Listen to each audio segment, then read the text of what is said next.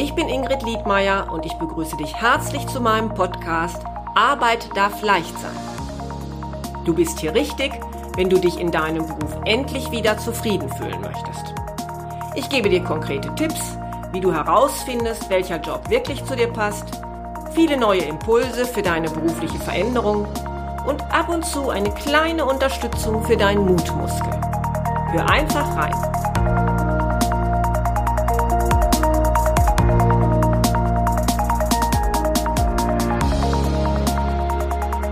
Hallo, schön, dass du auch im neuen Jahr wieder zuhörst. Und dafür wünsche ich dir erst einmal, dass du die Ziele erreichst in 2021, die du dir auch für dieses Jahr vorgenommen hast. Ja, und da bin ich eigentlich auch schon bei dem heutigen Thema, nämlich Ziele erreichen, Veränderungen möglich machen. Eigentlich ist es ja schon komisch, nicht?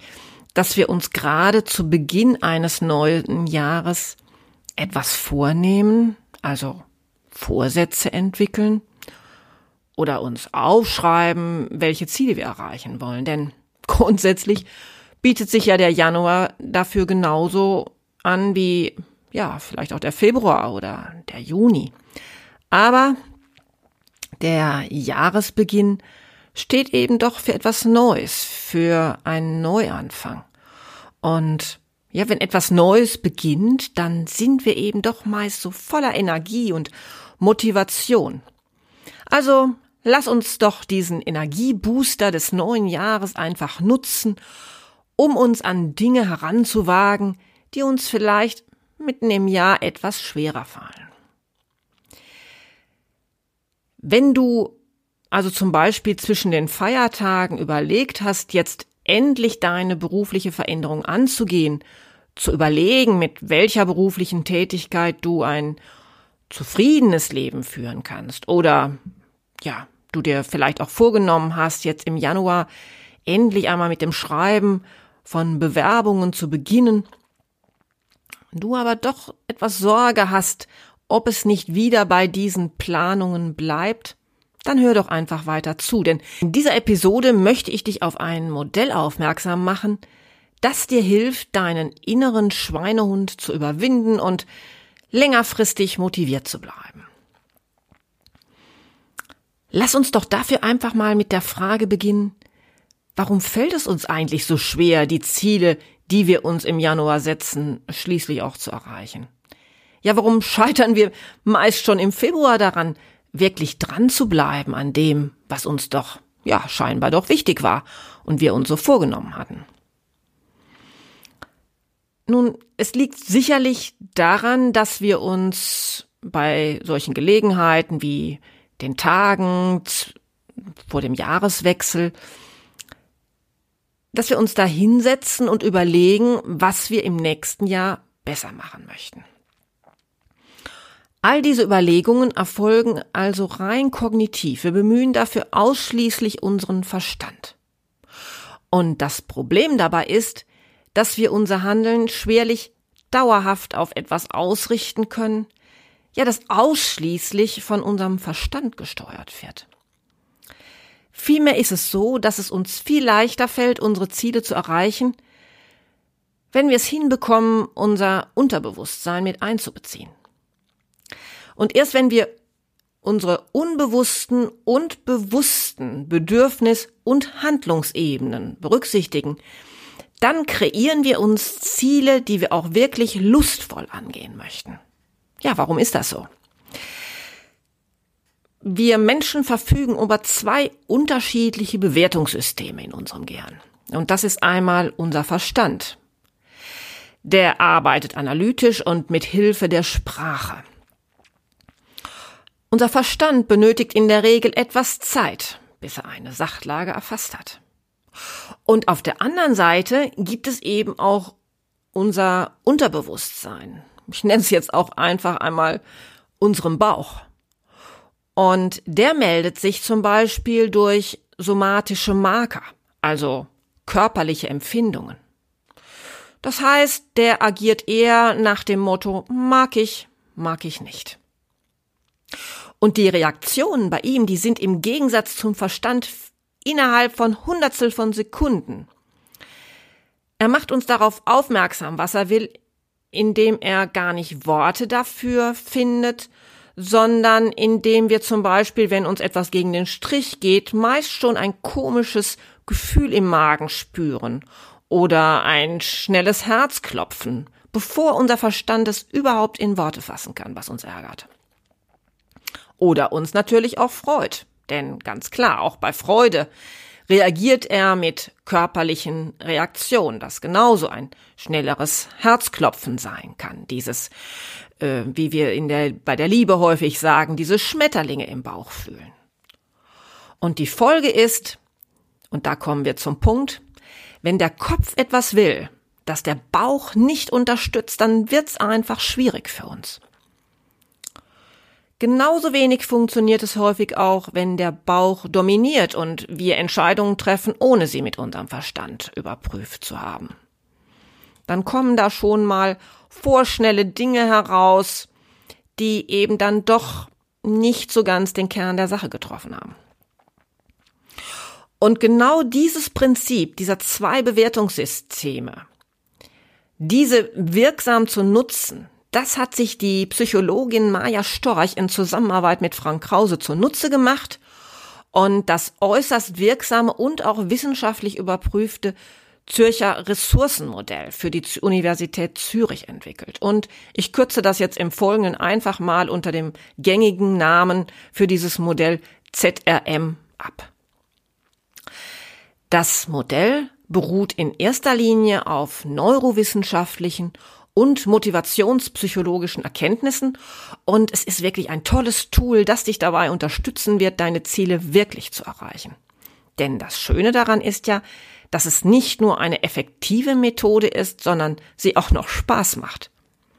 Sie bringt halt unseren Kopf und unseren Bauch zusammen. Das ZRM arbeitet nämlich nicht damit, dass es von einem erwünschten Ergebnis ausgeht, wie wir das vielleicht gewohnt sind bei dem Arbeiten mit der Smart-Formel, die du vielleicht kennst und die insbesondere unseren Verstand anspricht.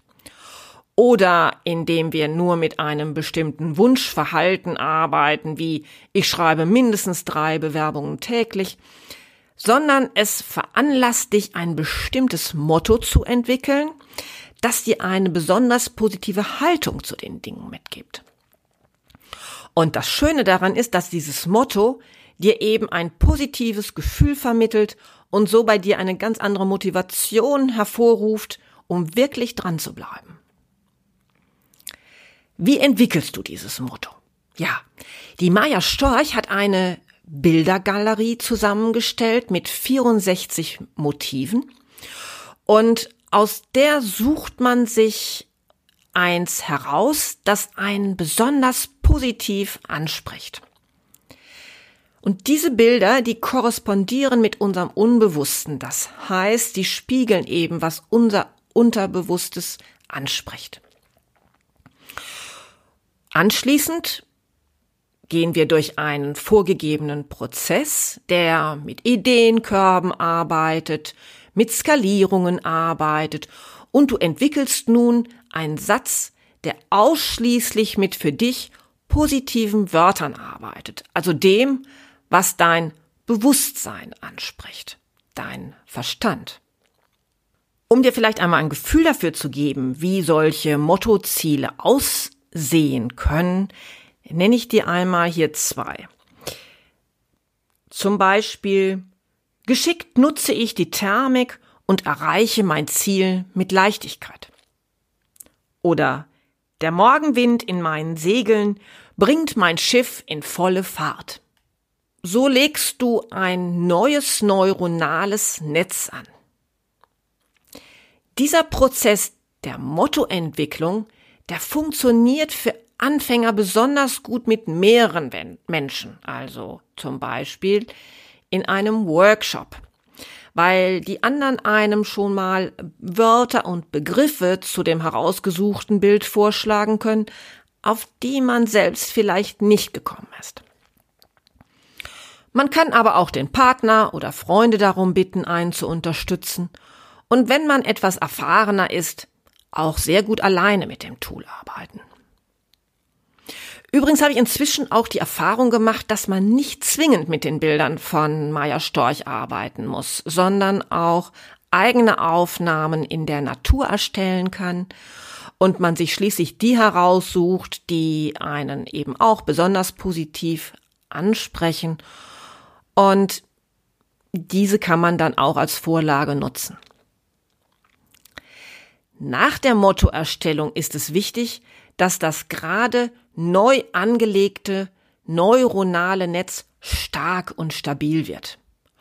Und damit das auch funktioniert, erstellst du jetzt einen Ressourcenpool mit Hilfsmitteln, die dich immer wieder an dein Motto erinnern und es dir möglich machen, dein anvisiertes Ziel in den Alltag zu transferieren.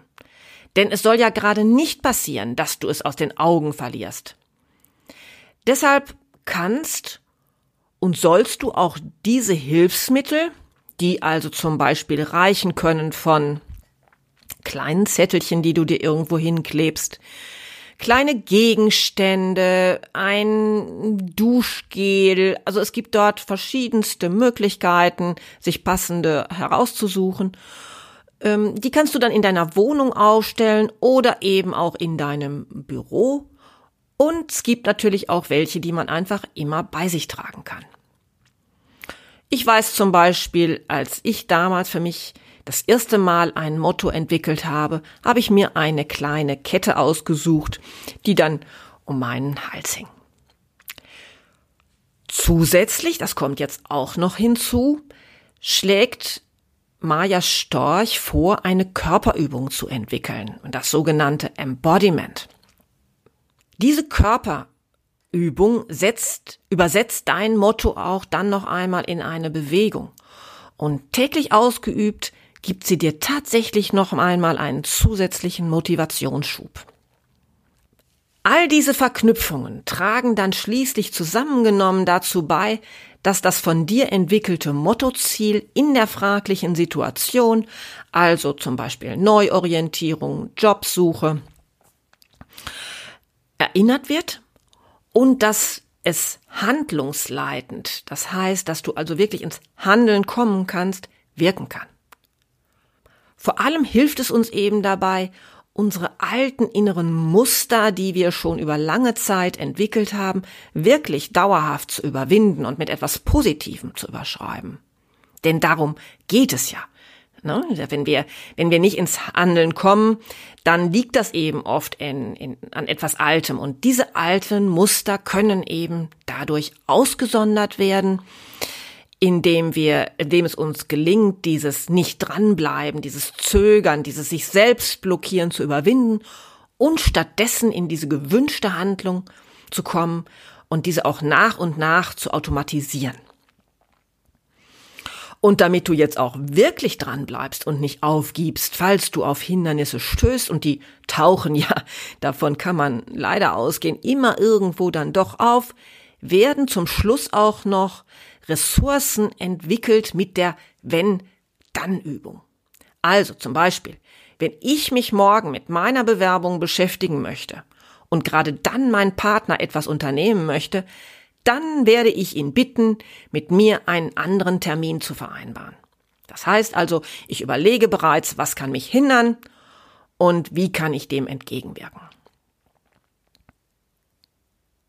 Vielleicht bist du aber auch gerade schon auf Jobsuche und du bist schon ganz frustriert, weil sich bislang noch gar keine Erfolge einstellen.